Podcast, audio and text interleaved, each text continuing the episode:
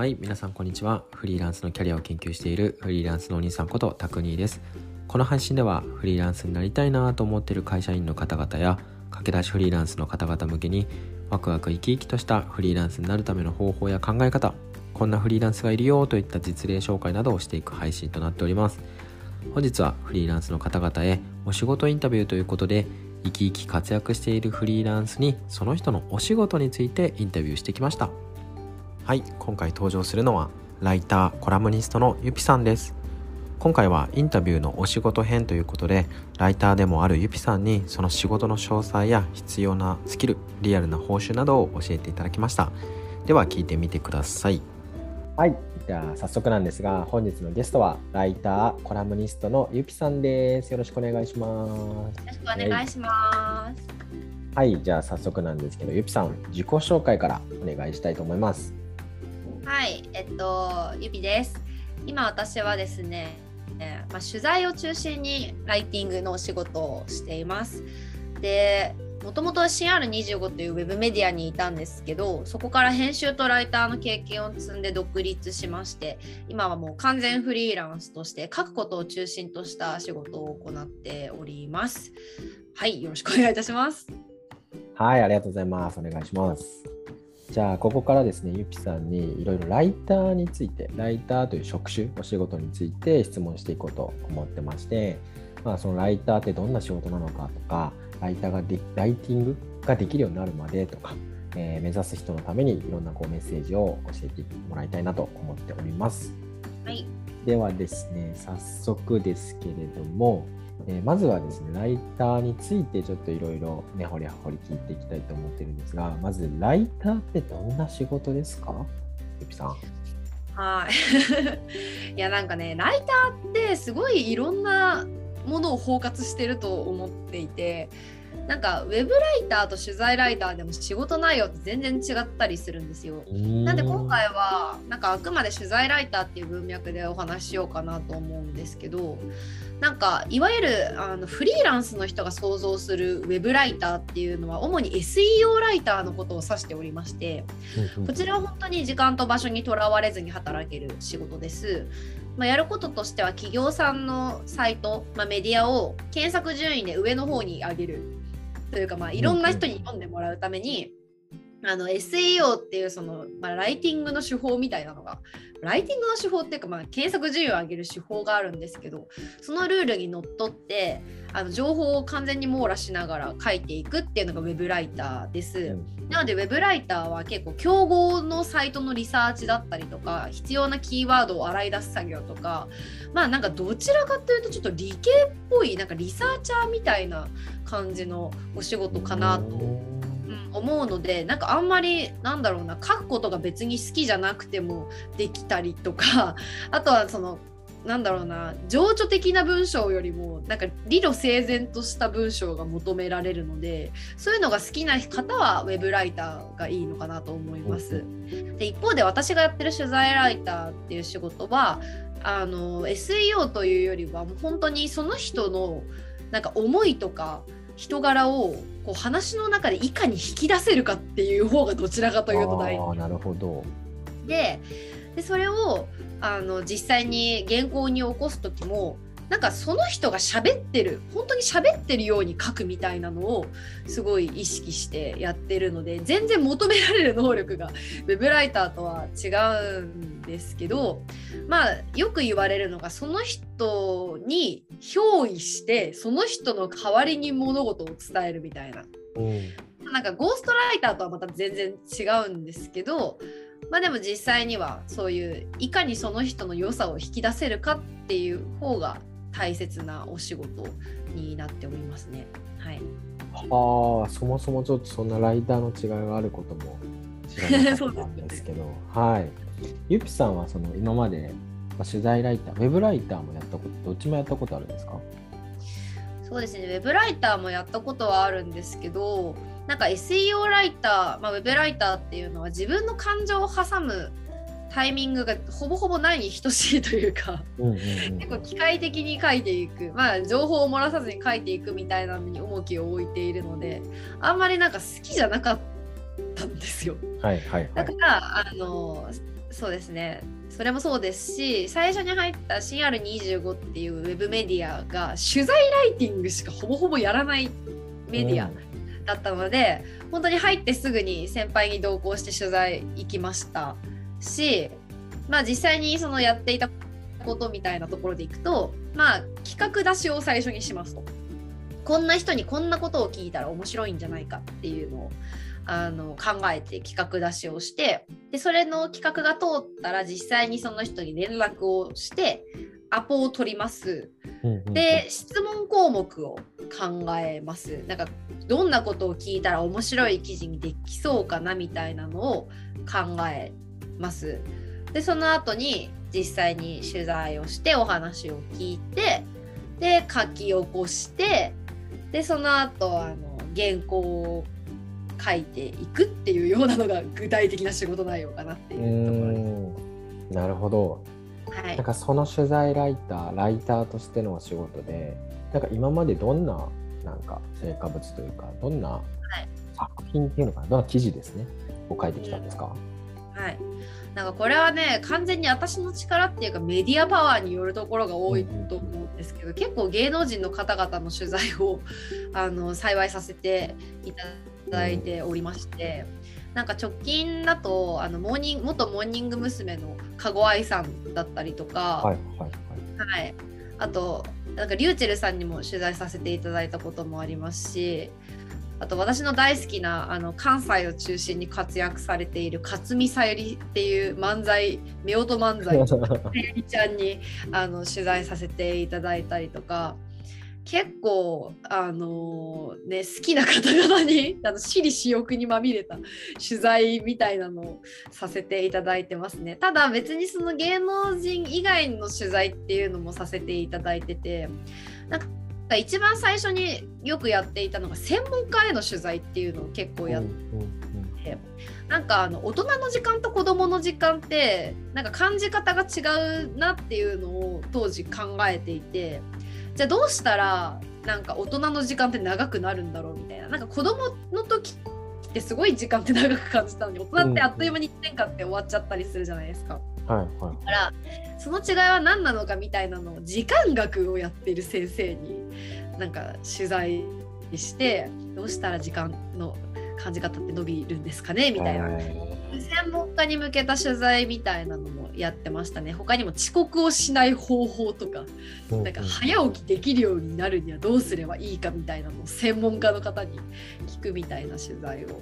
行ったりしておりましたね。あとなんかその取材以外の部分でいくとコラムニストと歌ってるのでコラムも最近ではちょこちょこ書かせていただいていて今、えっと、ワークシップマガジンさんっていうフリーランスメディア国内で最大級のメディアがあるんですけど、うんうん、そこでなんだっけな健康で文化的な ADHD フリーランスのお仕事ハックっていう連載を持たせていただいてて、そこであの、まあ、私自身が ADHD なのでなんかどういうふうに仕事を進めてるかとかそういう赤裸々なフリーランス事情を語る連載みたいなのをやってます。これは取材じゃなくて完全にコラムでやってるっていうところですね。うんなんか結構書くお仕事がすごいゆきさん好きそうなイメージあるんですけどなんかこのライターっていうお仕事の面白みとかやりがいみたいなところってゆきさん的にはどこにあるんですか？うんなんかエンタメ精神があるとすごい楽しめるんじゃないかと思っていて。ほうほうほう。なんか、まあ、もちろんその話をまず一番最初に話を聞いてるのがすごい面白いんですね。その何て言うんですかね。まあ取材対象者になられる方って一般的な人っていうよりはなんか何かこう成功されていたりとか、うん、なんかな結果を出されていたりとかも生き方自体が面白い方がすごく多いので話を聞いてるだけでめちゃくちゃ面白いんですよそれが。うんうんうん、面白いしなんか、まあ、それまでも私結構ウェブメディアは読んでたんですけどメディアで読むのと実際に話を聞くのとではまた感じ方もちょっと違うというか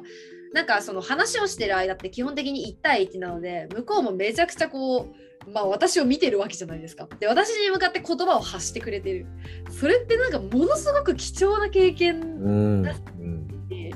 そのすごい人たちの言葉のシャワーを直接浴びられるって本当になんか尊いことだしこれって取材ライターしか経験できない特権だと思うんですよ。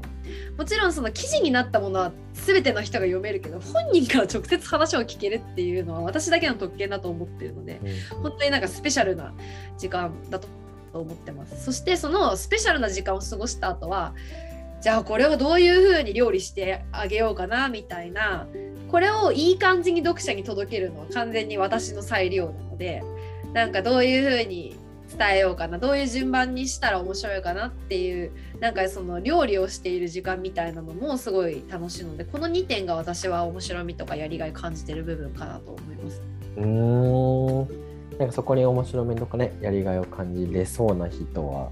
ライターなんかすごい合いそうな気がしますね。うん、うん、そうですね。ちょっと急に現金な話に入っちゃうんですけど、はい、実際ライターってこうどれぐらいの収入があるのかなみたいなところが気になるんですけど、はい、普段のまあなんだろう経験値的なところでもいいんですけどなんか実際報酬ってどのぐらいなのかっていう例がいただけたら嬉しいです。実際の報酬単価でいいんですかね？単価？うんうんうん、うん。単価はうんとね駆け出し時はそれこそイベントレポートみたいなのを書くことが多くてそれは8000円でやっていました、本当に駆け出し時ね。でそこからなんか徐々に値段上げていって、まあ、大体1本2万円とか。23万が一番多いのかなって思いますね。なんでちょっとこれを少ないと思うか多いと思うか人それぞれだと思うんですけど。まあでも一番高くてもねどんぐらいだろうな8万ぐらいだったと思いますね私の中だと。えー、イベントレポートでってことですか？あ違いますなんか取材です。取材と記事に起こして一連のセットで一連のセットでトータル8万のもあるし、えー1.5万みたいなのもあるしでも一番多いのはまあ23万ぐらい。うん、てか私がもう3万以下の仕事を受けたくないって思って。なんか多分ですけど他の職種に比べたら単価が低いんですねライターっていうのは。何て言うんでしょうね、まあ、特殊スキルっちゃ特殊スキルではあるんだけれどもまあ、文字っていうのは大前提皆さん国語を習ってればある程度書けちゃったりするので、うんうん、あのー、簡単な作業だと思われがちなんですよ結構。だしあとウェブメディアって基本的にお金があんまりなかったりするのでちょっとかけられる予算がそんなにないので、うん、まあ多分限度があるんだと思います。だから天井があるんだと思います。ただあのー、もっと何て言うんでしょうね。大企業さんとかの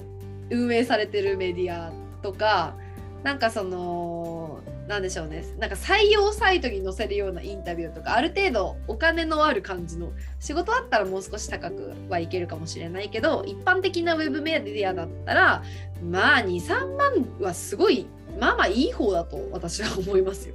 はいやっぱスキルのレベルによったりとか相手によったりでも結構ピンキリで変動するんですね。変動しますねめちゃくちゃ。はい。めちゃめちゃ具体的にありがとうございます。はい、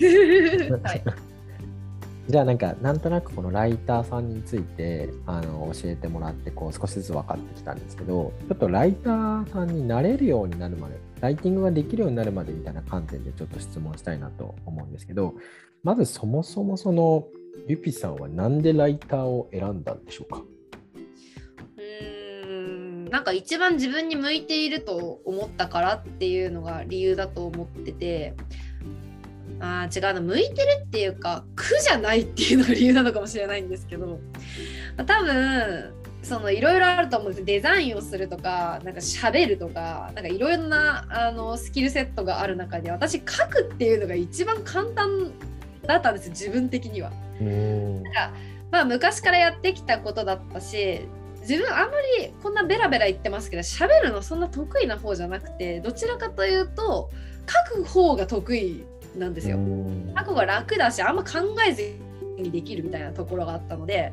なんかそのまあもちろんなんだろうないろんなスキル興味はあったんですけどでもライターが多分きっと私は一番やりやすいしなんか飽きないだろうなっていうのはすごい思っててっていうのもなんかねそれこそ中学時代から日記とか書いてたからなんか飽きるとかそういう次元じゃない。なんかもう日常的にやってることなのでまあずっとやれるんじゃないかなと思って私はライターを選びました。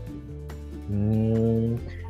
それでこうライティングっていうところもともとやられてたって話なんですけどどうやってライターになったかみたいなのを、うんうんうん、なんかゆぴさんなりにこうステップに落とし込むとするならばなんか、はい、どうやってライターになったのかって教えていただけますか？はい。なんか最初はなんか自分のために文章を書いていくっていうのをやった方がよくてなんかあの書くことって筋トレにすごい似てると思うんですね。なのである程度書いてれば自然と上手くなっていくんですよ。まあまあ全てにおいてそうだと思うんですけどやり続けてればなるみたいな。ただ皆さん最初はちょっと書くの恥ずかしいとか人に見せるの恥ずかしいみたいなところもあるのでちょっとその練習の意味も兼ねて最初はなんかブログでもノートでもいいので何か書いてみる。でもしネタがないのなら何かコンテンツを利用すればいいと思うんですよ。なんか好きなアニメがあるならそのアニメについて書けばいいし何か本を読んだならその感想文を書けばいいし、コンテンツを利用してそこに自分の思いを載せて感想を書くみたいなのだったら割と比較的誰でもできるしなんかみんなツイッターとかで日常的にこれ面白かったとか言ってるじゃないですか。あれをちょっと長めにやるっていうイメージで最初はそういうなんか自分のためのメモ書きぐらいのあのハードルの低さでとにかくあの書いていくっていうのは最初、仕事につながるとかそういうの考えなくていいのでなんか趣味みたいな感じで書いていくのを最初にやっていく。で2つ目のステップとしてはちょっとなんかまあ取材ライターになりたい人なのかライターになりたい人なのかはわからないんですけど、まあそのライターになりたい場合私の場合はあの社内転職をした時にライターはやったことなかったけどブログ自体がポートフォリオになったので、そのポートフォリオを使ってそのメディアに営業してみるっていうのが次のステップなのかなと思います。意外とその実績ってあのお金をもらってなくても実績になるというか、うんうん、例えばなんか自分でちょっとなんかインタビューをしてみて記事にしてみましたみたいなのも別にポートフォリオになるんですよ。先方としてはこの人はどのぐらい書けるのかっていうのが知れればいいだけなんで別にそれに金銭が、まあ、もちろん発生してたらあなんか仕事してんだなって思われるかもしれないけどスキルは別にそこから読み取れ読み取ることはできるので結構私の周りのあの駆け出し指示やってたこと取材ライターさん駆け出し時にやってたのは周りの人に取材して記事をするとかなんか SNS である程度有名だけどでも会えそうぐらいの知名度な人に取材をするみたいな。ほうほうほうほうそうすると、まあ、その人もその SNS 内でちょっと力を持っていたりするのでなんか拡散してくれたりとか逆になんかその人があの仕事依頼してくれたりとかそういうことが発生したりするのでなんかそのお金にならないけどなんかとりあえずなんかその記事を完成させてみるなんか取材記事でもいいしなんかコラムでもいいんですけどそれなんかポートフォリオにできそうなものをなんか実際に手を動かして作ってみるっていうのが次のステップなのかなと思いますね。なんかでもこのぐらいになってくるともうかけてくる 気がする。なんかそこまでねやってたら。そうあの早いんですよ。だからみんな結構フリーランスってライター最初選びがちなんですよね。なんかウェブデザインとかエンジニアってある程度の勉強が必要なんですけどライターは皆さんあの国語力っていう素地がベースとしてあるのでそこまでなるのに時間がかからないっていうのがなんか一つメリットなのかなと思います。もちろんこれが先ほど言ってたウェブライターの場合は SEO に関する勉強をするっていうステップも入ってくると思うしもちろん取材ライターでも SEO の知識があった方が、まあ、ないにあるに越したことはないと思うのでその勉強しても全然いいと思います。超具体的にねありがとうございます。はい、そしたらじゃあ次の質問であのこうライターさんとしてこうステップをこう踏んでライターになりましたってなった時にライターとしてお仕事をこうどうやって獲得していったらいいかなみたいなライターさんならではのなんかお仕事の得方みたいなってあったりしますか？うん。なんかやっぱりうん、なんでしょう、まあ、先ほどもちょっと言っちゃった 言っちゃったなって思ったんだけど、うんうんうん無償で取材してポートフォリオを作るってなんかライターならではの仕事あ書ーく方法な感じな気がするのとあとは本当にあの日々のツイッターでのつぶやき自体もポートフォリオになるというかなんかウェブデザインの人だったらそのツイッターにちゃんと自分の制作物載せないとポートフォリオにはならないと思うんですけどツイッターって文字じゃないですか基本的に。はいはいはい。だからだからそこだけで結構なんか文章力とか分かっちゃったりするしうん。なんかなんかそういうところもポートフォリオになるしなんか書いたもの全てがなんか営業ツールにできるっていうのがライターならではの仕事の獲得方法なのかなと感じてますね。なんか以前別のライターの方がライターっていう職種はすごいなんだろうな営業がしやすいみたいなことをおっしゃっててなんでかっていうとなんか自分の書いたものをそのままツイートするだけでそれが営業になるからなんか読まれるだけで営業になるっていうのがすごいライターとしならではのなんかメリットみたいなところがあるのでなんかまあとにかくか書いて出すみたいなのは仕事にせよ仕事じゃないにせよやった方がいいのかなと思うのでなんかノートでの日記でもいいですし書いて出すっていうのは重要かなと思いますね。うん確かにねそれすらしないと誰も気づいてくれないですよね。そうですね。ううんん、ありがとうございます。じゃあなんかそのライターさんになれるためのステップみたいなところもちょっとことができたんですけどそのライターさんをじゃあ本当に本格的に目指すならみたいなところで質問なんですけど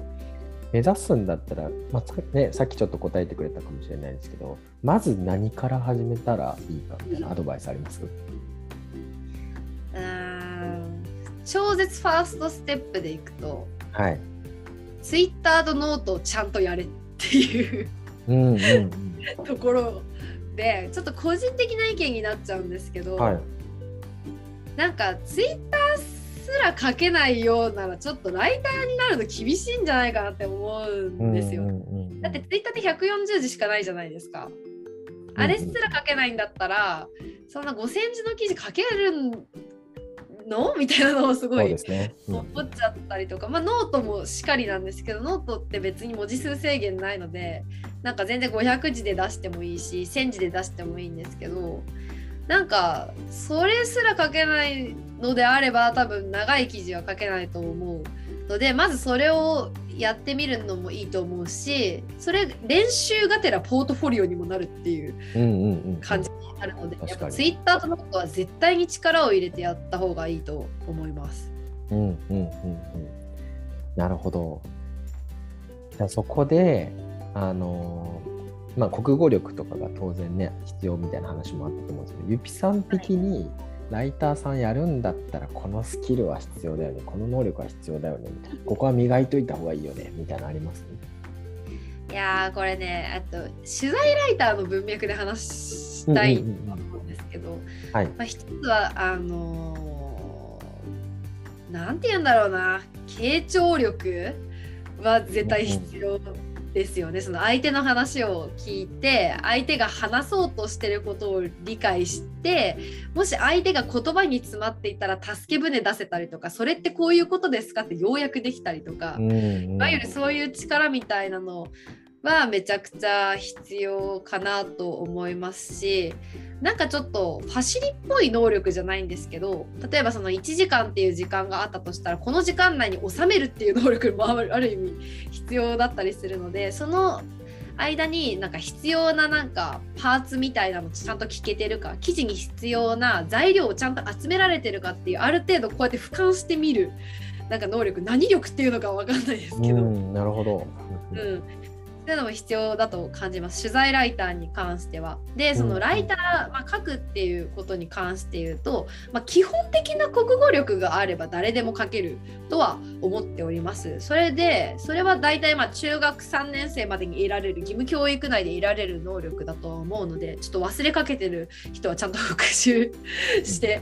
ほしいなと思うのとあとはねなんかすごい難しいんですけど意外とそのなんだろうな細かいところ見れるスキルも必要でライターって表記ルールが存在するんですよ。この漢字はひらがなにするのか漢字にするのかとかあとなんか誤字脱字がないかどうかとかなんかそういう細かいチェックができるっていう能力もある種必要だったりするのでそういうなんか違和感に気づけるっていう力も必要ですしあとなんか相手のこと想像すること想像してなんかこうニュアンスみたいなの汲み取って想像してなんか記事に起こすみたいなのも必要なので、うん、なんかね意外といろんなスキル必要だしなんかそれってねなんかもちろん国語力はもしかしたらすぐに身につくかもしれないけど傾聴力ってすぐに身につくものではないと思うので、で日々の生活の中でなんか例えば友達との会話の中で練習してみるとかなんかそういうのはすごい必要かなとは思いますね。うんじゃあライターさんだからってねただこう綺麗に書けるからライターさんになれるってわけじゃないってことなんですね。そうですね。うん。うんこれめちゃくちゃ勉強になりました。はい、ありがとうございます。はい、じゃあ最後の方なんですけどその仕事このライターさんを目指すならってところの文脈でなんかこう参考にできる本とかサイトみたいなのまあ、もちろんですねそのね各習慣をつけていくために各習慣っていう最近ねあの売れている本をね読むのは必要だと思うんですけど。やめて。どんな本どんなサイトがおすすめでしょうか？はいなんか基本そんなにサイトは見ないんですけどおすすめの本は私あの古賀文武さんが大好きなんですけど「嫌われる勇気」を書かれた。でもともと本業が取材ライターの方なんですよ。バリバリの バリバリの現役取材ライターの方。でなんか私なんかその1記事ごとの取材ですけど彼の場合はもうブックライターも兼ねてるのでもう一冊まるまる取材でできてるような本をいっぱい書いているわけですね。うんうんうんなのでその方が書かれている本はすごいおすすめ。取材執筆遂行というこんぐらいのものすごく分厚い本があるんですけどそれを読めば大体取材ライターの仕事は網羅できるのですごくおすすめっていうのとあと20歳の自分に受けさせたい文章講義という本がありましてこれはえっとそうですね。取材執筆遂行の前に書かれた本なんですけどなんかどちらかというとなんかマインドセットのお話とかもされていてその文才は書くことに文才は必要なのかみたいなところのお話から入ってるのでなんか一番最初にこっちを読んでよりもっと深く勉強したいと思ったら取材執筆遂行を読むのがいいのかなと思います。あとライターじゃなくてそのウェブライターの方だったらえっと、ウェブライダーさんが出してる「沈黙のウェブライティング」という本があの SEO についてすごい網羅されてるのですごくおすすめだと、うん、はい、思います。ありがとうございます。めちゃくちゃ有料級のまたおすすめ。はい。さあでは最後になんですけど、じゃそんなライターさんを目指す方がもし目の前にいたら、ゆきさんだったらどんなメッセージをいただけますでしょうか？皆さん書くことは好きでしょうか？はい、おそらく皆さんあの書くのが好きだからライターになるっていう方が多いと思うんですけど実際に書いてみると好きなだけじゃ全然できないっていうことがわかると思うんですよ。自分で好きなように文章を書くのとクライアントの求める文章だったりとか相手の意図を汲み取って文章を書くことって全然違うことだったりするので最初はそのギャップにちょっと苦しんで書くことが嫌いになっちゃったりすることもあると思うんですよ。だから私が一番そのライター目指す方にやってほしいのはちゃんとそういうクライアントワークもこなしつつ自分のための文章を書くっていうのも両方継続してやってほしいっていうことでどうかなんか書くことを嫌いにならずにねあの楽しんでライターやってもらえたらなと思いますし他の職種に比べると比較的ハードルの低い仕事ではあると思うのであのなるために必要なのは本当書いて出すことそれに尽きると思うのでぜひあのどんどん出していってほしいなと思います。ありがとうございます。ありがとうございます。素敵なメッセージありがとうございます。はい、ではですね、これをね、えー、聞いてくださったりとか、この記事にするので読んでくださった方がですね、こうライターを少しでも目指せるように、もしくは、あ自分もしかしたら書くの好きじゃないかもしれないと思ったらね、別の選択肢もね、世の中にはたくさんあると思うので、そんなきっかけになったらいいなと思ってます。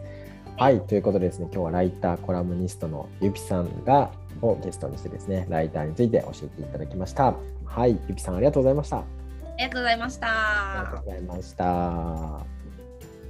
いいかがだったでしょうか？今回ゆぴさんにライターというお仕事について聞いてみました。少しでも参考になると嬉しいです。聞いてくださりありがとうございました。それでは皆さんもワクワクしたと色な一日を過ごせますように